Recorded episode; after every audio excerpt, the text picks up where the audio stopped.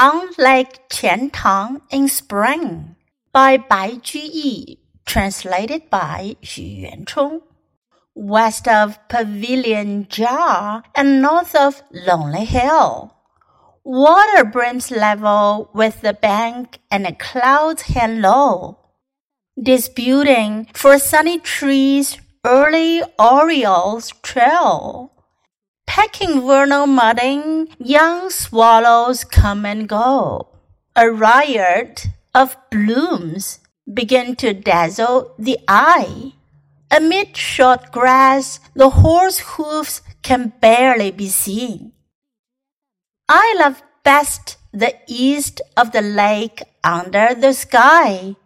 The bank paved with white sand is shaded by willows green.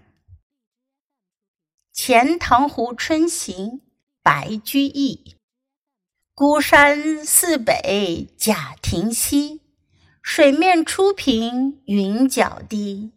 几处早莺争暖树，谁家新燕啄春泥？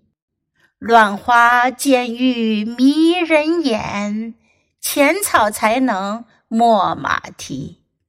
最爱湖东行不足，绿杨阴里白沙堤。